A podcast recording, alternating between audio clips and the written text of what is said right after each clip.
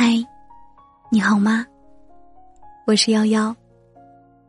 希望我的声音陪你度过每一个孤单的夜晚。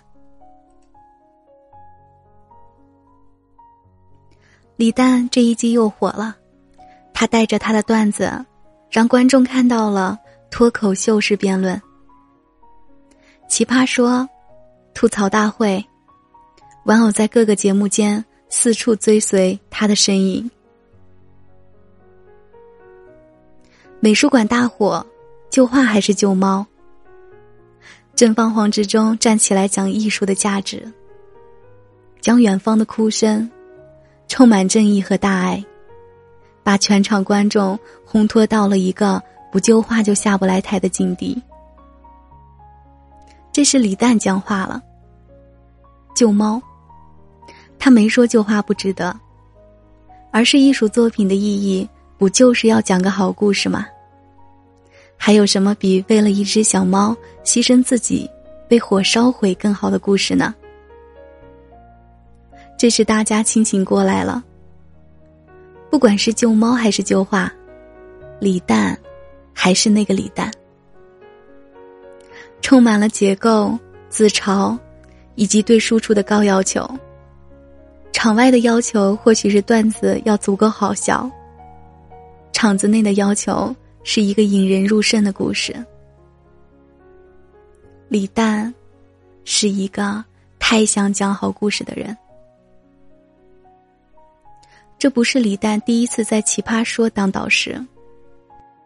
上一季他嬉笑怒骂、插科订混，更像一个暖场花瓶。在他之前，这个位置短暂属于蔡康永，曾经交给过何炅，如今变成他。跟下面坐着的动辄名校毕业的选手相比，做脱口秀出身的李诞似乎只要好笑就可以了。于是他在这一季奇葩说选人环节放话：“我可以给每人十个梗。”更多时候。他打趣一下选手，活跃一下气氛，看观众太悲伤沉重，会突然社会笑。这种行为有时被看作是不合时宜的，毕竟场子那么正经，他突然解构一切，显得有些冷漠。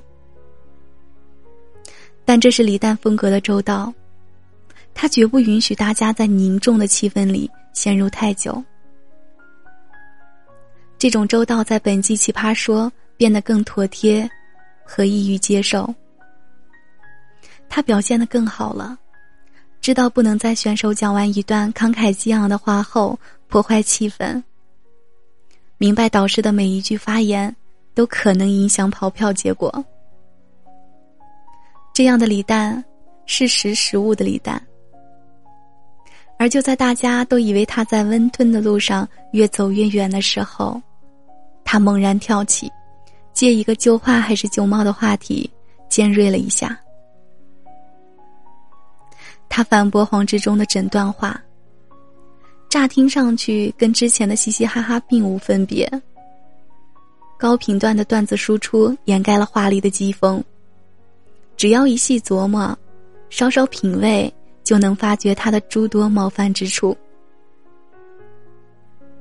比如他点出了黄执中的鸡汤本质，讲完了大家记不住，只能记住很厉害。比如他揭露了黄执中的抱团行为，大家就记得他和颜如晶关系很好。比如他讽刺了黄执中的高高在上，那不是远方的哭声，是你想象中的哭声，甚至。他批评了这种价值倾向下的心理，整天想着拯救世界，结果却在搅浑水。这是李诞式的尖锐，没有他不怼的人，嬉皮笑脸的怼也是怼。李诞当然不是一个乐观表，相反，他是个非常丧的人，但他的丧很微妙。踏上十三幺，说自己想活在浅薄里，随时准备成为消散的一部分。他在自己的微博里置顶着：“开心点，朋友们，人间不值得。”在李诞眼里，人都是可以开心起来的。开心是一种选择，不是运气，不是能力，不是某种得天独厚的恩赐。和拿着上帝眷顾的号码牌，开心就是开心，只要你想，你就可以穷开心。始终有人诟病，李诞对于开心的理解过于浅薄。有着一种互联网式的讨好和虚浮。然而，总会有很多个时刻，大家能够清晰看到李诞极端事故背后的挫折。大部分的时候，他清醒又深刻，只不过用戏谑的语调讲出来，大家几乎就以为那是对平行世界的调侃了，而实际上，那就是生活当下。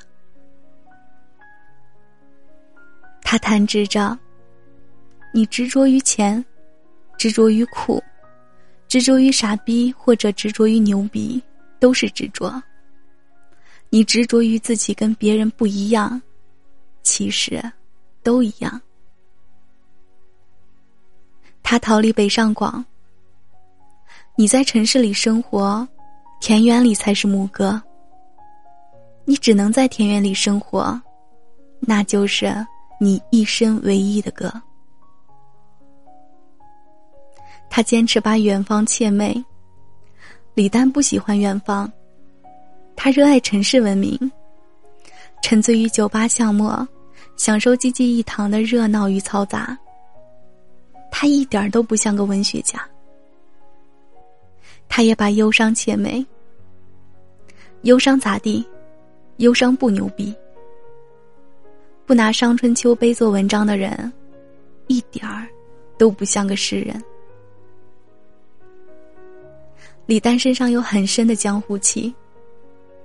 他市井的语言风格，搭上自己的长相，讲所有底层的故事都令人信服，甚至不那么油腻。比如讨论九九六，导演们都在侃侃而谈，有人反驳李诞的话。李诞没有立刻反驳回去，而是笑嘻嘻的说了一句：“哎呀，我是上过班的。”他上过班有足够多的现实生活里督促和小人物的经历，在这种经历推叠下成名的李诞，你说他很社会，可社会一下子就变成了一个态度暧昧的词。李诞定义了社会笑。知道在什么综艺节目说什么样的话，见人逢迎，有之戏谑有之，却又不讨人厌。这种尺度的把握非常聪明。可他又不单单是世故，他不像文学家却写小说，不像诗人却写诗，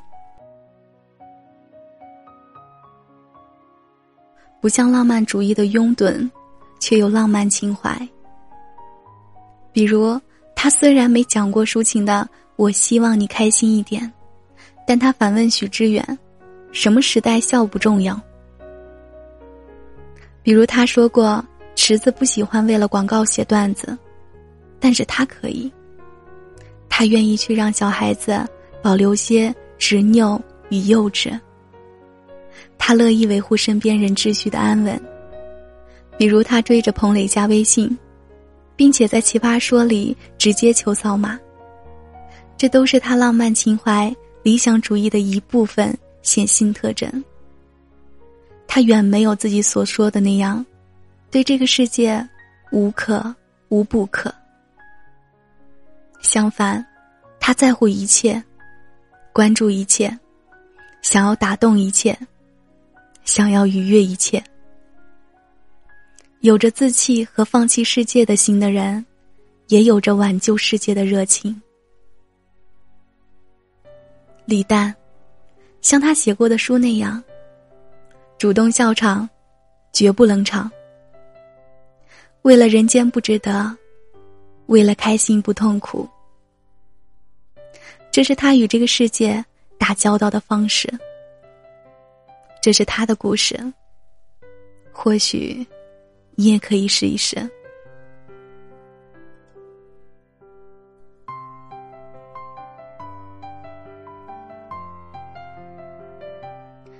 我是幺幺，感谢收听。晚安，好梦。